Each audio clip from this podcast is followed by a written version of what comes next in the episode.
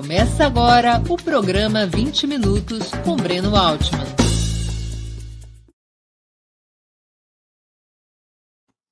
Bom dia. Hoje é 15 de outubro de 2021, dia do professor.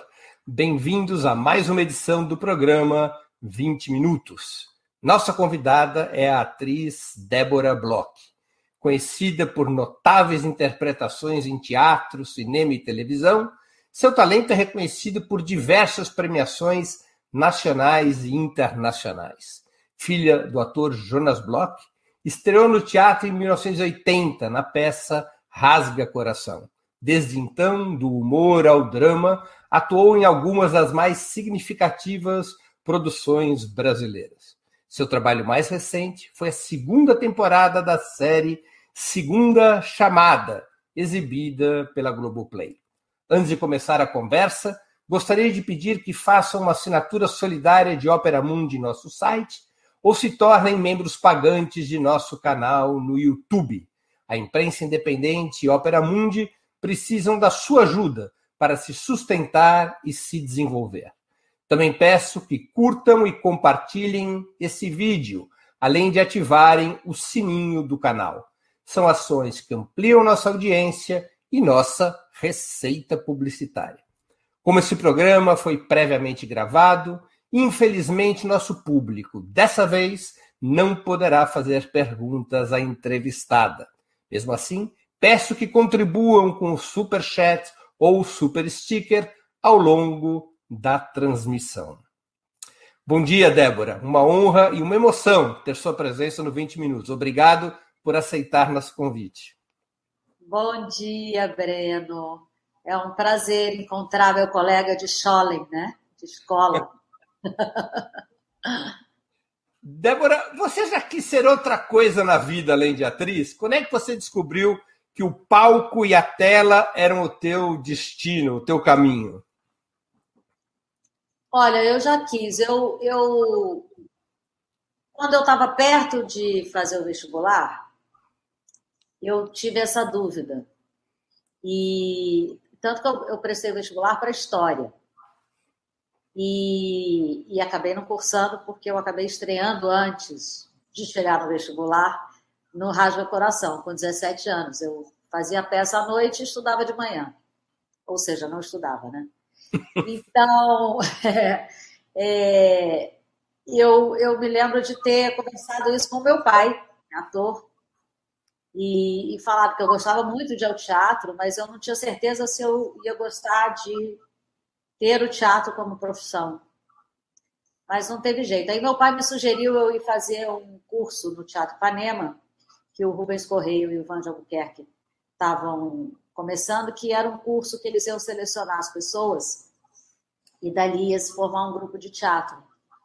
E aí eu fui, eu era mais jovem do, do curso, eu tinha 14 para 15, não, tinha 15 anos, não me lembro direito, 15 ou 16. E aí fui fazer o curso, e desse curso eu fui convidada para fazer o teste, fui indicada para fazer o teste para substituir a Lucélia no Rádio Coração, e aí, depois que você estreia, é difícil você abandonar o palco. Agora, e você, essa ideia de ser atriz existia antes de você estrear no Rasgo do Coração? Quer dizer, você já tinha essa vontade, desde a da época que acompanhava as peças do teu pai? É, eu teve uma época que eu achei que eu ia ser bailarina, que eu fazia balé, fazia aula de dança durante muitos anos. O meu pai foi casado com uma bailarina que me influenciou muito.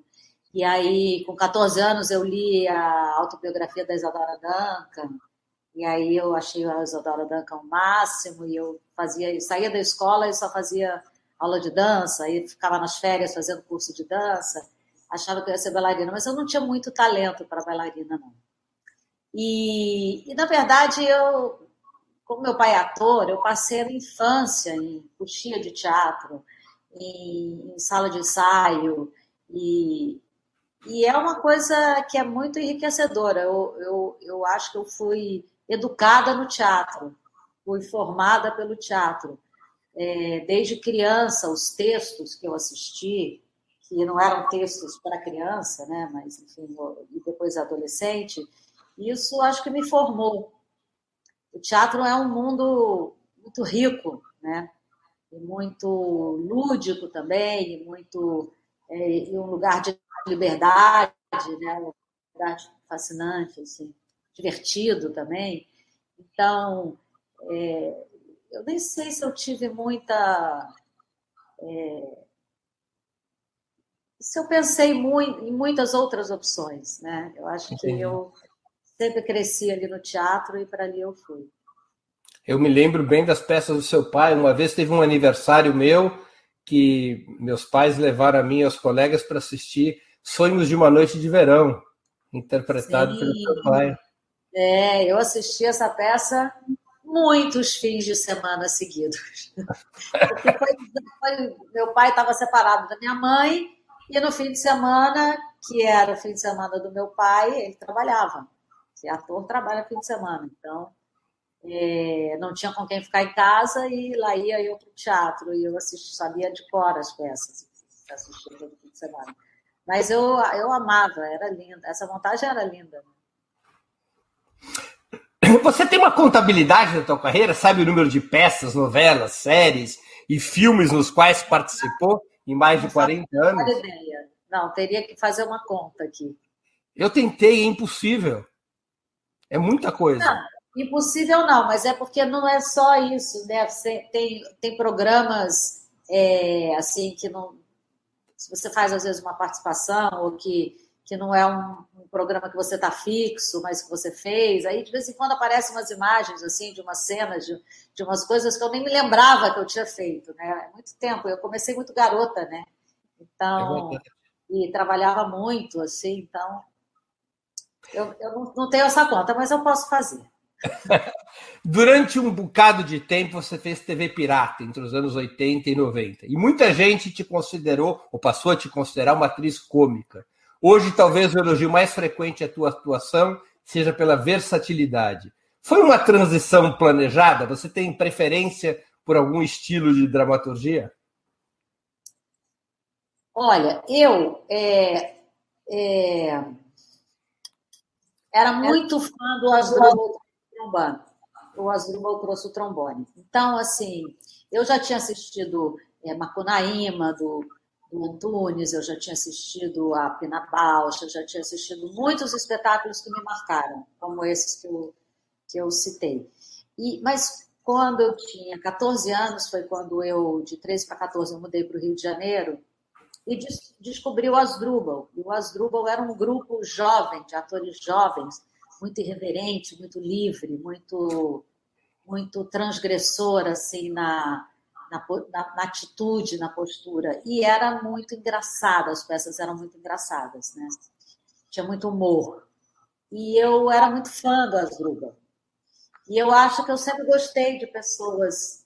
É, eu sempre gostei de humor e de pessoas engraçadas. e Acho que eu sempre tive isso em mim, de alguma maneira. E, mas eu estreiei fazendo Rasga Coração, que não tinha nada de, de, de comédia. Depois eu fui para a TV, fui fazer novela. Primeiro estei fazendo novela em personagens de heroínas, né, das mocinhas e tal. Então, é, também não, não, não, era comédia. E quando veio, mas eu já estava fazendo isso no teatro.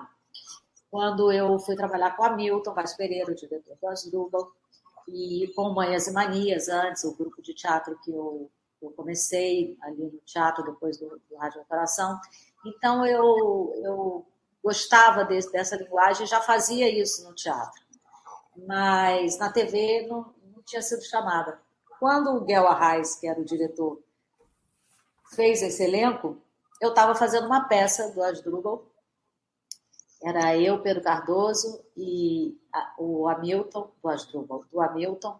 Era eu, Pedro Cardoso, Hamilton e, e a Lena Brito e era uma, eu fazia um personagem engraçado, era uma comédia, e, enfim. Depois a gente levou essa peça para São Paulo, Espaço Mandembe e tal. E aí é, o, o Biel me chamou, estava fazendo essa peça e ele me chamou para fazer o TV Pirata. E o TV Pirata era um pouco é, o elenco todo de vários é, é, estilos de teatro diferentes, né? Então tinha Cláudia Raia, que era do teatro musical, aí tinha o Luiz e a, e a Regina, que eram do Asdrubal, tinha o Ney e o Nanini, que estavam fazendo o Irma Vap, eu estava fazendo lá um teatro, uma peça, um teatro super alternativo, pequenininho ali, o Teatro da Cidade, é, a peça do, do Hamilton, é, o, o Ataliba, e aí tinha o Guilherme Caran, que fazia também com, com Falabella. Enfim, era uma, uma turma, o Diogo Vilela, que também era, era, trabalhava muito com o Vicente Pereira, com o Mauro Razzi.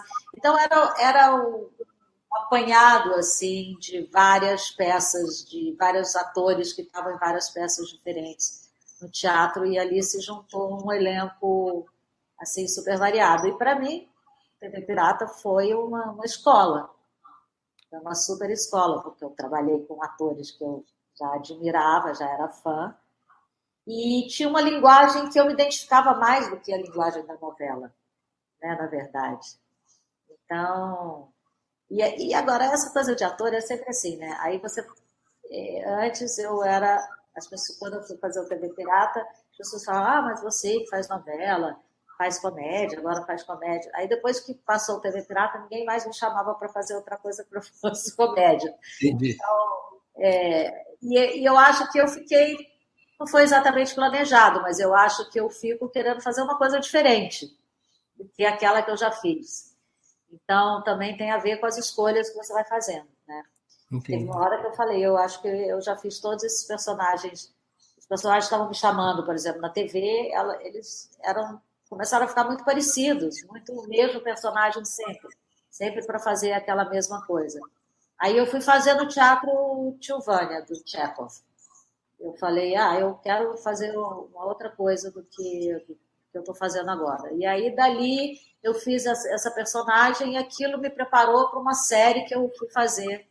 Eu acho que eu tendo feito o Tilvânia, eu fui fazer uma minissérie que já não era uma comédia, e aí eu acho que a temporada de Tilvânia já foi uma preparação para uma série que eu nem sabia que eu ia fazer ainda. Entendi.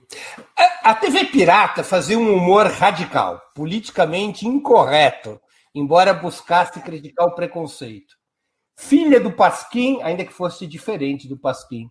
As piadas daquele tempo seriam aceitas hoje em dia?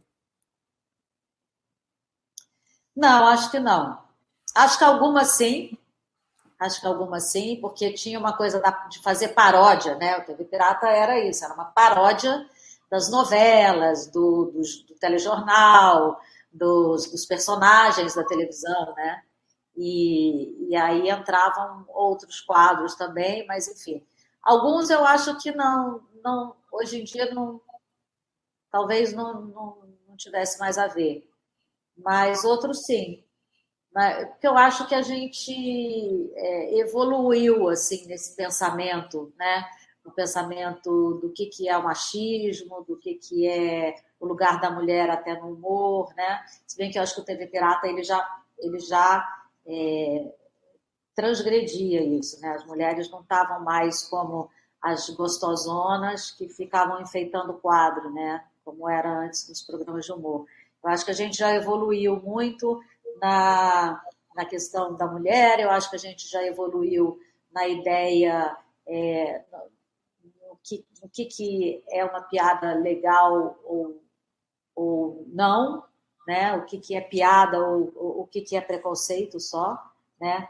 Então, acho que piadas com LGBTQI+, acho que, que a gente mudou a consciência sobre isso, Acho que a gente mudou a consciência sobre o que é fazer é, o papel de um negro, por exemplo, num, num, num, programa de humor também, né? Acho que a gente, enfim, acho que a gente evoluiu a consciência sobre vários assuntos e que, e que hoje a gente é, tem uma outro, um outro tipo de reflexão né, sobre o humor. Muitos dos teus papéis marcaram o público. Mas quais foram os papéis que mais te marcaram? Olha, sem querer puxar a sardinha para mim, já puxando, mas é porque é verdade mesmo. Esse personagem que eu fiz agora na segunda chamada me marcou muito. Me marcou muito, muito. Porque eu entrei em contato com o universo da educação pública, da educação para adultos, eu entrei em contato com esses professores, eu assisti às aulas, eu conheci os professores, eu conheci as escolas, é, e entrei, e assim, é uma série que a gente grava numa uma realidade que é muito dura, né? É uma realidade muito brasileira, muito conhecida nossa e muito dura. É, e, e, eu acho que, que é um, foi um papel que me marcou muito, especialmente a, o retorno que eu tive é, desses professores e desses alunos né, da EJA, que é a Educação para Jovens e Adultos, é, foi muito marcante para mim. Porque quando você faz um. Antes da gente começar a gravar, eu, é, a gente estava muito preocupado, eu, Joana, a diretora, em que, a, a, em que as pessoas se sentissem representadas realmente, né? que se sentissem retratadas, que a gente não fizesse um, um, uma série nem caricata e nem estereotipada e que tivesse mais próximo da realidade, é, que essas pessoas se sentissem representadas na série. E foi o maior prêmio elas terem, é, a gente ter tido esse retorno de que elas estavam se sentindo é, de uma maneira verdadeira, né? Por mais que a gente saiba que está fazendo uma ficção, que tem um melodrama ali, que é um programa que tem, né, que tem que atingir o público, tem tudo isso, é, mas eu acho que a gente conseguiu ali é, uma representatividade importante. E eu acho que isso foi marcante para mim. Eu, porque também é um assunto que eu acho muito importante, que é, o, que é a educação, que é, que é, que é a história desses alunos, né? desses personagens que são tão reais, né? dessa, dessa população que é invisibilizada e que é e que está sempre desassistida, né? O personagem a qual você se refere é a professora Lúcia, né? Isso. A série. É. A série chama atenção pelo realismo, assim, pela naturalidade das situações, além da qualidade técnica e de representação, claro. Você teve que mergulhar muito no que é o ambiente do ensino periférico para preparar esse teu personagem, a professora Lúcia? Tive, Tive. É, eu, eu tive que visitar, é, assistir aulas, conhecer, e fui a várias EJAs, no Rio, é, em São Paulo também. Conversei com professores, professoras. É, eu tenho uma grande amiga que ela é diretora da Redes da Maré aqui na, na a Eliana Silva, que é diretora da Rede da Maré aqui no Rio, no Complexo da Maré que faz um trabalho muito importante lá, inclusive na área de educação. Foi a primeira EJA que eu fui visitar, foi lá na Maré. Depois fui visitar algumas em São Paulo também. Assisti aulas e, e conversei com muita gente que trabalha nessa, nesse setor da, da educação. Né? E, e para além disso, a gente só grava em locações, né, Bruna? A gente, a gente tem a escola, que é, um, que é uma, uma, escola real, mas que é cenografada, ali não funciona mais uma escola. E, para além da escola, a gente só grava nos lugares, é, locações, lugares reais, né? não, não tem cenários. Então, e a realidade dessas pessoas é uma realidade bem dura, né? Então, a gente gravou sempre em periferias, em favelas. Em... Inclusive a realidade dos professores, né? inclusive a realidade dos professores. É. Porque na série os professores moram também. Há uma professora que mora na própria favela. A, a, personagem talvez mais rica seja a professora Lúcia, que mora num apartamento de classe média. Sim, sim.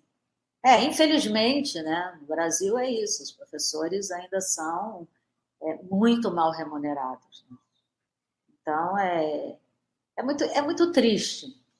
E também é, ao mesmo tempo, é bonito, Né? Foi bonito de ver o trabalho dessas professoras, foi muito emocionante assistir essas aulas e conversar com elas, porque elas têm uma, uma um empenho, um comprometimento com aquilo, uma, uma, e uma relação tão afetiva, sabe, com esses alunos, e elas me falavam dos alunos e elas sabem a história de cada um, e elas sabem como cada um se desenvolveu, aonde cada um chegou.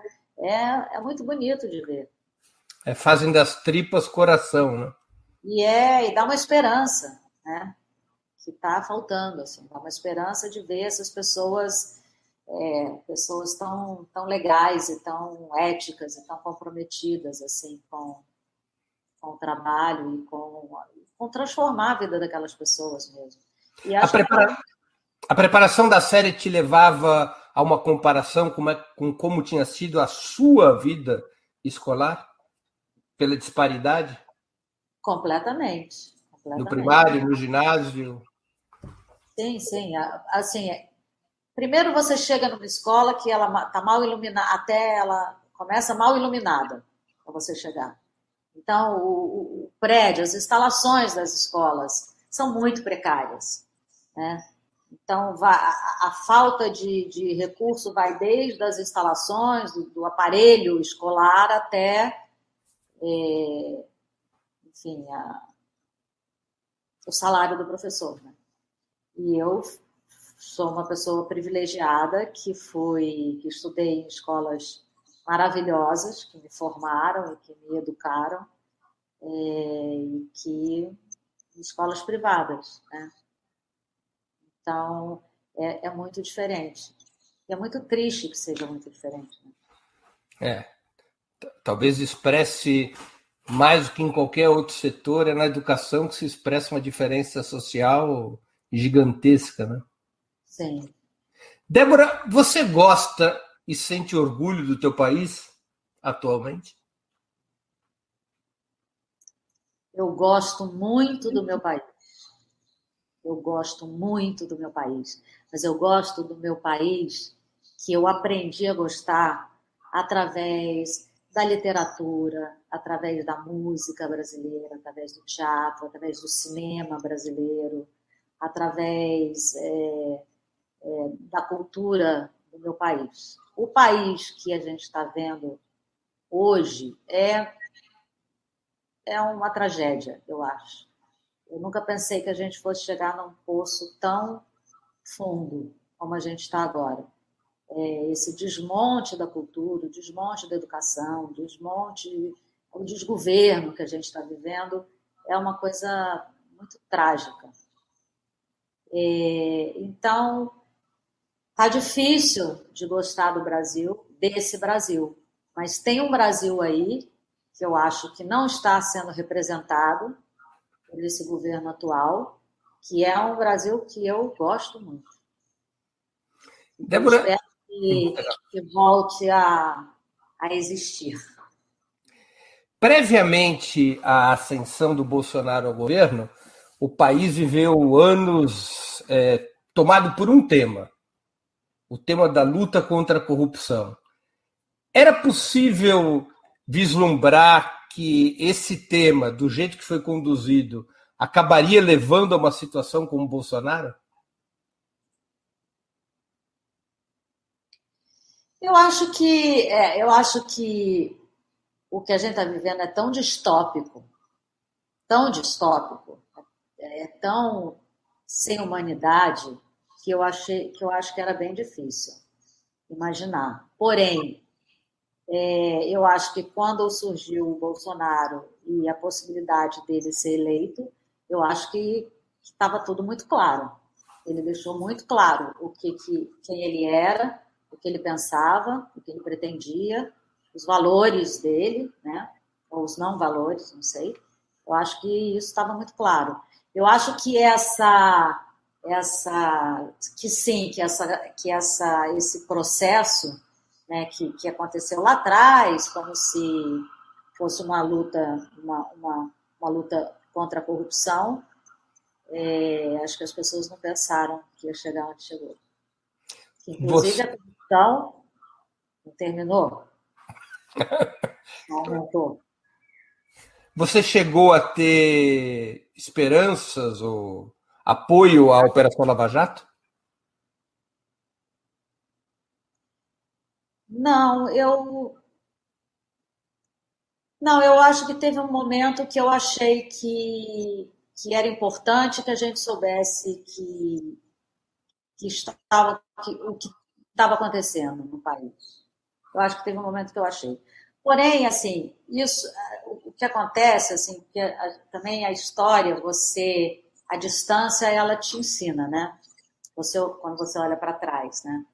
É, teve um momento que eu me decepcionei em saber é, o que estava acontecendo, enfim, é, o, o nível de corrupção que estava acontecendo, é, porque sempre votei no, no, Lula, votei no PT e tal, então aquilo.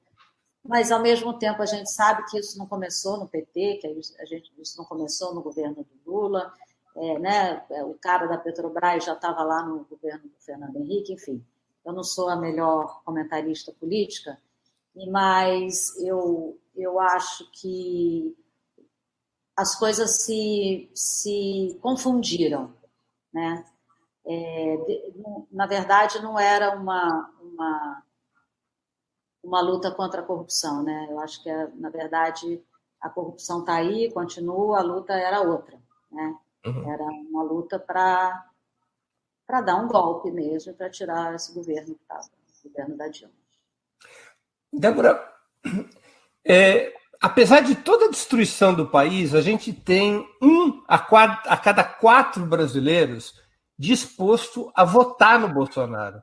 Como é que se explica isso? De um ponto, é, me lembra um pouco aquela, aquele livro do Günter Grass, o Tambor, em que o sujeito, numa certa altura, se pergunta como é que o povo alemão havia apoiado é, aquela destruição que o nazismo significava. Né? Como é que um quarto do país apoia esse governo? Você consegue explicar isso? Eu acho que é a ignorância, né? Eu acho que é a falta de uma educação de base que a gente não tem no, no Brasil. É, eu acho que a gente está vivendo a vitória da, da, ignorância. Eu acho que as pessoas que, que, que, votam no Bolsonaro se identificam com essa com esse ser ignorante que ele se mostra, né? E, e precário eu, eu só entendo assim, eu só entendo como, como ignorância. Ou um, ou um, enfim, um fascismo incubado que, que existe nas pessoas, enfim, nesse eleitorado, que é assustador, mas que também é parte do Brasil, né? E que isso que eu acho que é mais assustador. É, porque afeta também pessoas que têm alto nível de escolaridade, né? Quer dizer, pesquisas mostram que a maior parte do apoio ao Bolsonaro vem dos mais ricos, dos mais escolarizados. Quer dizer, o fenômeno da ignorância, pelo menos no que diz respeito à educação formal, deveria ser mais reduzido, né? É, mas é porque a ignorância se dá em níveis, em várias instâncias, né? Você, às vezes, tem uma educação formal, mas você é ignorante sobre, sobre a sua comunidade sobre a, o que está ao seu redor, né? Você não sai da sua bolha, você não olha para o outro, você vive na Zona Sul e nunca foi numa favela, nunca entrou numa favela, então você é ignorante sobre aquelas pessoas que moram ali, você é ignorante sobre a vida ali naquele lugar, né? Então, é, e eu acho que também tem uma, tem os interesses, né? Os interesses corporativos, os interesses econômicos, né? Você, eu acho que o, o mercado financeiro nunca imaginou que apoiando o Bolsonaro a gente chegaria onde chegou, né? Então, é, eu acho que a gente sofre e talvez não sei nem se é um, um, um desprivilégio do, do Brasil, mas assim, de uma falta de, de olhar para o coletivo que é impressionante, que é assustador. Como é que as pessoas não entendem que não adianta você estar bem com a, com a sua conta cheia de dinheiro se em volta de você só tem miseráveis. Então, não, não tem, não, não dá, a conta não fecha, não, não é possível uma sociedade organizada dessa maneira. Mas eu acho que as pessoas são ignorantes a esse respeito. Então, eu não sei, eu também não sei como explicar isso. É, ninguém sabe.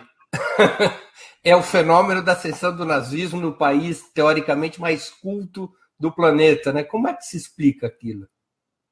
É, até hoje é um motivo de investigação. É.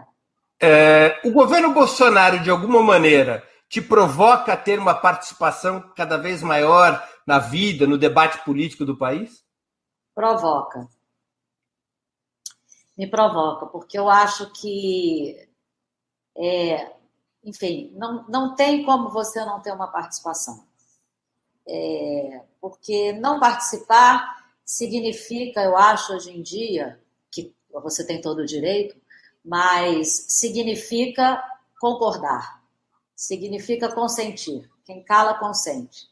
Eu acho que a, o que a gente está vivendo hoje, o nível de desumanidade que a gente está vendo nessa CPI da, da, da, da, pandemia, da Covid, toda a condução, antes da CPI, toda a condução que foi feita, é, é, é, combate a essa pandemia no, no Brasil, não combate à pandemia no Brasil, é de uma falta de humanidade, de uma falta de empatia e de responsabilidade assustadora, né? Então, não tem como você hoje não não, não, não ter uma participação política, porque se você não tiver, você está tá concordando, está consentindo. Você acha que a guerra cultural declarada, a guerra contra a cultura declarada pelo governo Bolsonaro é uma resposta à crítica é, do mundo da cultura ao governo dele? Ou um puro e simples desprezo pela cultura? É, eu acho que a cultura ela provoca o pensamento crítico, né? ela provoca o questionamento. Né? Eu acho que é o papel do artista. Né? Ai, governo, sou contra. Né? Então, eu acho que o papel do artista não é, é o elogio, o passar o pano, enfim, a, abrir o tapete. O papel do artista é apontar, é mostrar né, o que, que como é que as coisas são, o que está por trás das coisas, inclusive. Então, é, é esse o papel da arte, é, é questionar. Então, é por isso que é, é mostrar a verdade, né? sobretudo mostrar a verdade. Então, e tem e a arte tem, ela existe com liberdade. Ela propõe sempre a liberdade e ela propõe sempre o amor. Então, eu acho que para esse governo é muito assustador o, a cultura e, e, e a classe artística, porque é a liberdade, é a, é a pregação do amor e não do ódio, é, e é o questionamento e o pensamento crítico. Então, te, acredito que sim. Te surpreendeu a adesão de alguns artistas importantes ao bolsonarismo? Sim, nós temos o caso da Regina Duarte, é o caso mais sério, mas há outros casos.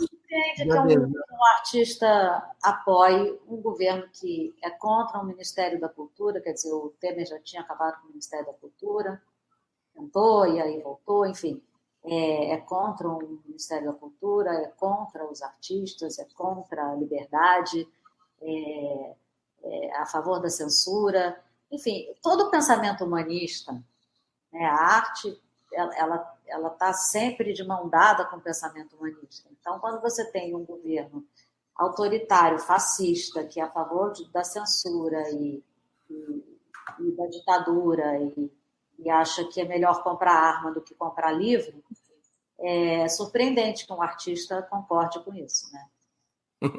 Você tem candidato a presidente da República? Lula. Débora, o feminismo foi uma descoberta recente na tua vida ou está na tua raiz? É, eu, eu acho que a minha geração já cresceu com muitas conquistas, né? Então, eu fui uma, uma pessoa educada para é, ser, para ser uma mulher independente, ter o meu trabalho, enfim, e, e, e ser dona da minha vida, né? Eu não sinto que eu é, eu tive uma posição, eu acho, na vida bastante já feminista, né? Mas acho que eu passei muitos anos sem ter consciência é, de situações é, muito machistas e de situações aonde eu, como mulher, estava diminuída só por ser mulher, enfim.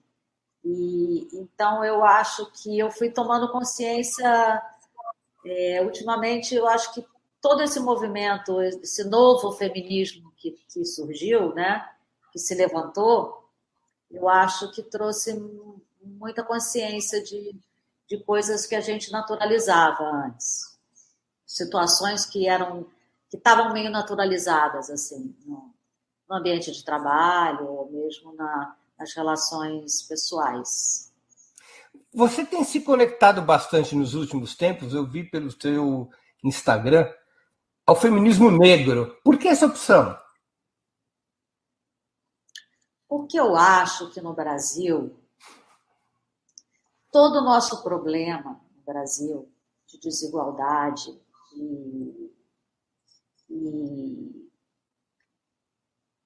e de injustiças que, sociais é, vem de uma herança da escravidão, da nossa herança colonial, é, não só no Brasil, né? mas somos brasileiros, estamos falando de Brasil.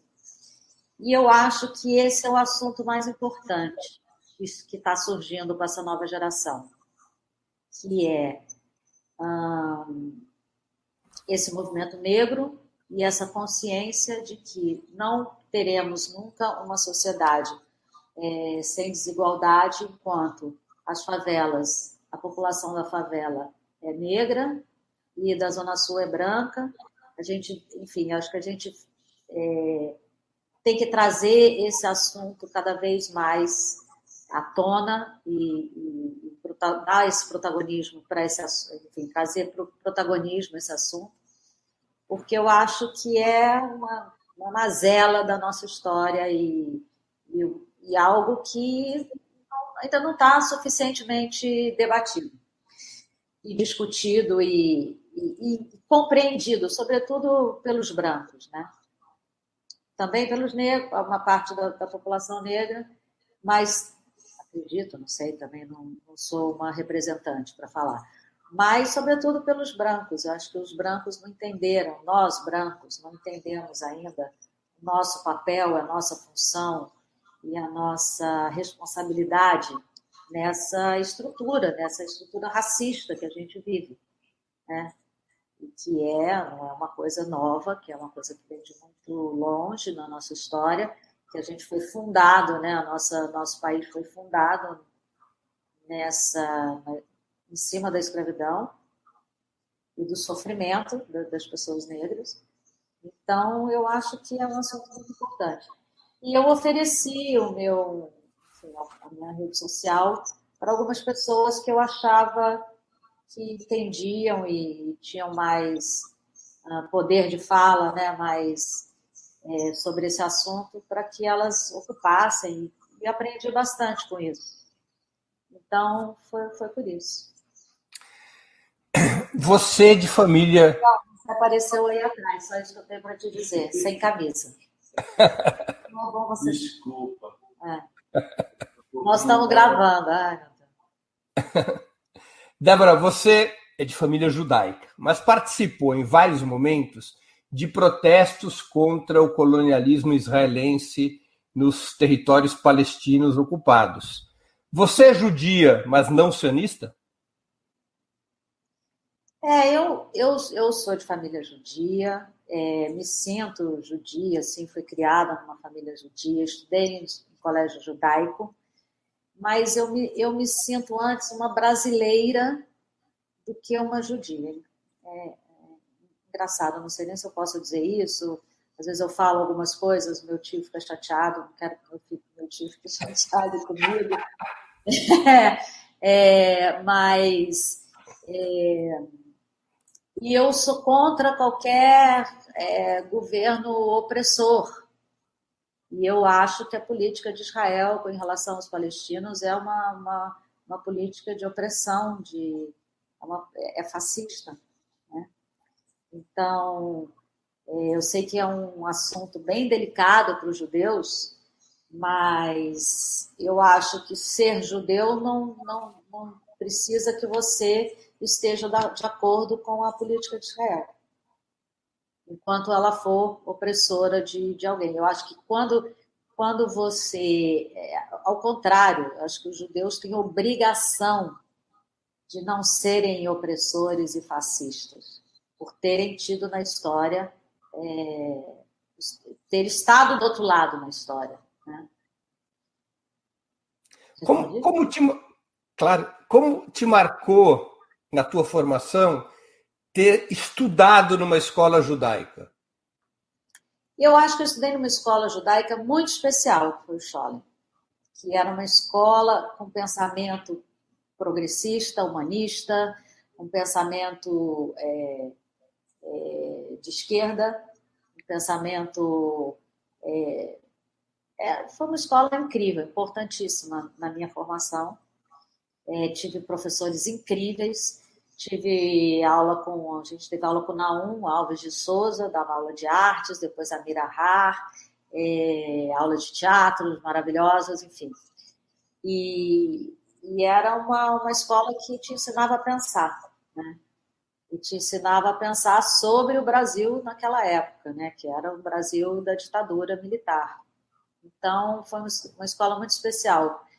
E e essa conexão com a cultura judaica foi uma coisa legal que a escola me trouxe, porque eu acho a cultura judaica muito legal. É, mais do que a religião. Eu não sou uma pessoa religiosa. Eu não, não gosto muito de religião. Respeito, mas não gosto. É, então, para minha vida, né? Não é que eu não, não goste da, enfim, das pessoas, mas não, não fui uma pessoa forjada na, na, na religião. Mas a cultura judaica é uma cultura que era muito interessante, que eu gostava. Você, claro, você é...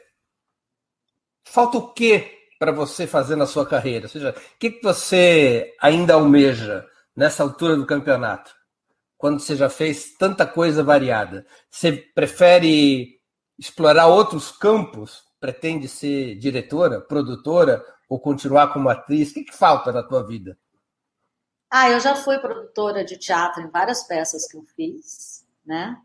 É, eu gosto de produzir. Também produzir teatro é uma maneira de você escolher o texto que você vai fazer, escolher com quem você vai trabalhar, os atores, o diretor, enfim, a equipe. É, eu, eu tive uma experiência agora com a Joana Jabassi, que é a diretora do, do Segunda Chamada, no programa do Bruno Mazeu, o Diário de um Confinado, que, como a gente fazia tudo em casa, né? Foi um programa gravado, criado e gravado durante a pandemia e feito em casa. É, eu tava, a gente mora no mesmo prédio, eu, Joana e Bruno, que são casados, é, então, eu participei muito presencialmente e ela acabou me convidando para dirigir um pouco com ela algumas cenas o, o Diário do Confinado. E eu tenho uma vontade assim de experimentar a direção. Eu gosto muito e, e tenho vontade de experimentar. Mas eu tenho vontade de fazer uma nova peça, eu tenho vontade de fazer um novo filme. É, de trabalhar com alguns diretores que eu não trabalhei ainda, com a Ana Mulaerte, com o Carinha Inus, com o Kleber, Mendonça, enfim. É, tenho vontade de fazer um monte de coisa que eu ainda não, não fiz. Você acha que a televisão e o teatro, e a televisão, o teatro e o cinema no Brasil é, segregam papéis para atores mais veteranos? ainda tem o culto à juventude na televisão, no teatro, no cinema? Eu acho que isso está mudando um pouco. É, porque eu acho que tem um culto à juventude, sim. Eu acho que tem uma coisa da câmera com a juventude, que a câmera ama a juventude. É, mas eu acho que os assuntos estão é, mudando, assim, estão variando mais, sabe? Então, assim, talvez a novela, né, que ainda é aquela estrutura é, romântica e ainda tem uma estrutura mais assim tradicional, é, esse a juventude ainda tenha um papel assim é, mais relevante, mas eu acho que isso está mudando. E eu acho, sobretudo, que está mudando porque tem mais mulheres escrevendo e tem mais mulheres dirigindo. Então, eu acho que é, tem uma mudança aí de olhar, sabe? Então, eu, quando você tem uma mulher é, escrevendo, a visão dela, da mulher, ou até da mulher mais velha, ou, que passou dos 30, ou dos 40, ou dos 50, é diferente, né? Porque é menos idealizada, eu acho, é, é menos machista. e, e, eu acho que com as diretoras também é, hoje em dia tem muitas diretoras mulheres, que é uma coisa que não tinha quando eu comecei a trabalhar. A segunda chamada mesmo são duas autoras mulheres e a e diretora mulher. E duas produtoras mulheres. E duas produtoras mulheres, e entre os protagonistas, aqui estou me referindo à equipe de, de professores da escola Carolina Maria de Jesus, também são três mulheres, né? Três mulheres, é. Eu acho que faz muita diferença as mulheres estarem escrevendo, né, estarem ocupando esse espaço da autoria e da direção. Então, eu acho que isso, para a gente que é ator, muda a visão, muda bastante. Para a gente que é atriz, sobretudo. Débora, hoje é o dia do professor. Você tem algum professor, alguma professora que, quando você pensa dia do professor, você pensa, puxa, esse foi o grande professor da minha vida? Ah, eu tenho vários, na verdade. É...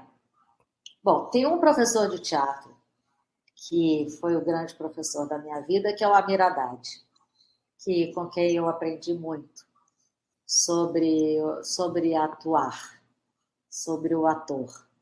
É, tem uma, um professor de matemática, quando eu estudava em São Vicente de Paulo, no ensino médio, que foi um professor maravilhoso, o Celso Henrique, que me fez amar matemática, me fez tirar 10 em logaritmo. e, e, e, foi o primeiro cara que me falou, que fa, e a aula dele era uma aula que não era só sobre matemática foi o primeiro cara que me falou sobre, sobre Paulo Freire, por exemplo. É, tive uma professora de história no Schollen, Antonieta, que foi quem me fez ler A História da Riqueza do Homem, que foi um livro para mim muito revelador. Do Léo Uberman. Do Léo Uberman. E depois, e também antes, tive a professora de português, a Geni, no Schollen também, que foi uma professora incrível também. Vou te contar, vou te contar uma coisa então. Eu fui a coisa de antes da pandemia, eu fui dar uma palestra em Campinas.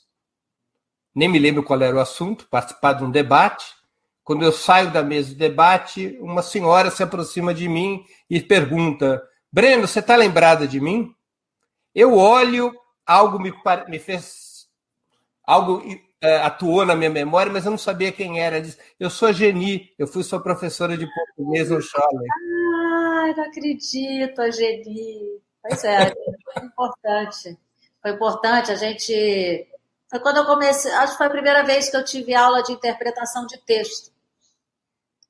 E eu amei, para mim foi uma revelação. Assim. Eu acho Débora... que a luz está caindo. Você quer que eu acenda a luz? Acende, acende. Era legal. A gente está entrevistando Débora Bloch. Ah, ótimo. Melhorou, né? Sim, sim, sim. Aí veio, ela veio e se disse, puxa, eu sou a Genia, professora de português do Scholler. Demais você falar dela, né? Eu tenho até uma foto dela comigo em algum canto, eu vou te mandar depois. Legal. Muitos e muitos anos depois. O Celso, por exemplo, meu professor de matemática no São Vicente, anos depois ele estava dando aula numa, numa escola pública, engenho, não me lembro mais aonde era, e ele me chamou, já não era mais aluna dele, mas eu já era atriz. Ele me chamou um dia para ir conversar com os alunos dele. Foi demais também. O Celso ainda encontrei ele um pouco depois que terminou a escola. Débora, a gente está chegando ao final aqui da nossa entrevista. Eu queria te fazer duas perguntas que eu sempre faço aos nossos convidados. A primeira delas, qual livro você gostaria de sugerir aos nossos espectadores? E a segunda, qual filme ou série poderia indicar a quem nos acompanha?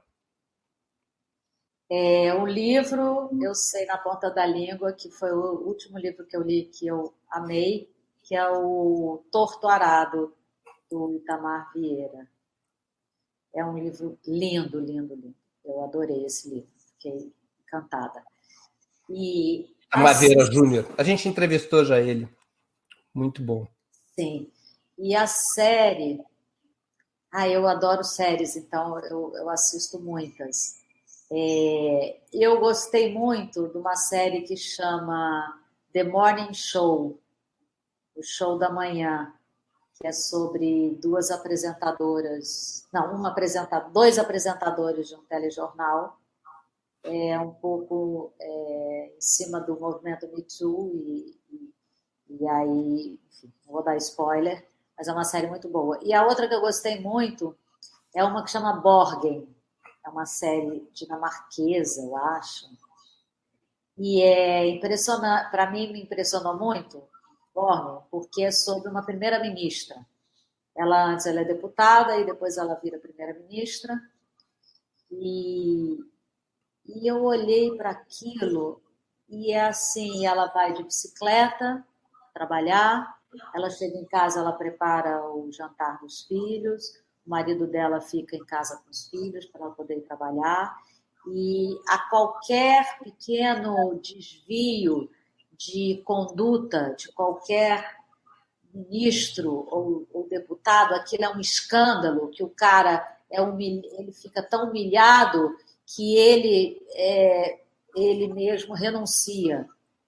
E ali eu olhei para aquele sistema dinamarquês, norueguês, eu não me lembro mais qual a nacionalidade. Dinamarquês. E, e falei, meu Deus, parece outro planeta. Parece outro planeta. O comprometimento daquela classe política e como as pessoas é, vivem sem nenhum privilégio, sem nenhuma mordomia e apenas para servir a uma ideia, né? Tudo bem, todo mundo ganha seu salário, mas é um trabalho como outro qualquer. Né? Eles estão ali para servir a comunidade. Então, essa série é uma série que me marcou muito, que eu recomendo, que chama Borgen. Borgen. Haverá terceira temporada de Segunda Chamada? Ah, essa é a pergunta que não quer calar, a gente não sabe.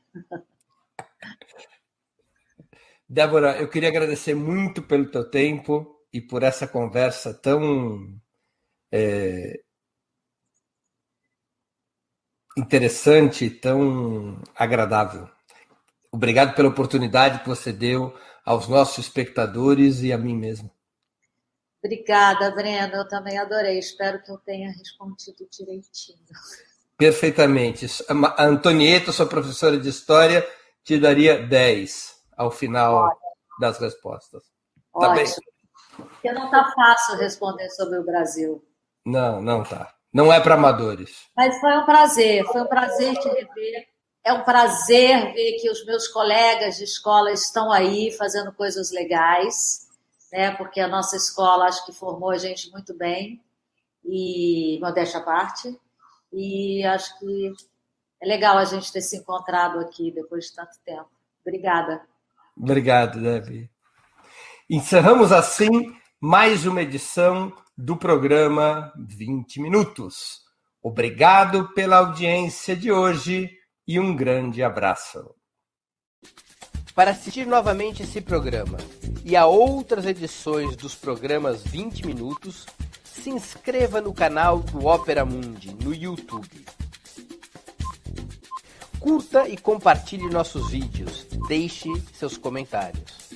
O jornalismo de Ópera Mundi é mantido com o seu apoio. Faça uma assinatura solidária em www.operamundi.com.br. Com um pequeno valor mensal, você nos ajuda no desenvolvimento de um jornalismo independente e de qualidade. Obrigado pela audiência e até a próxima.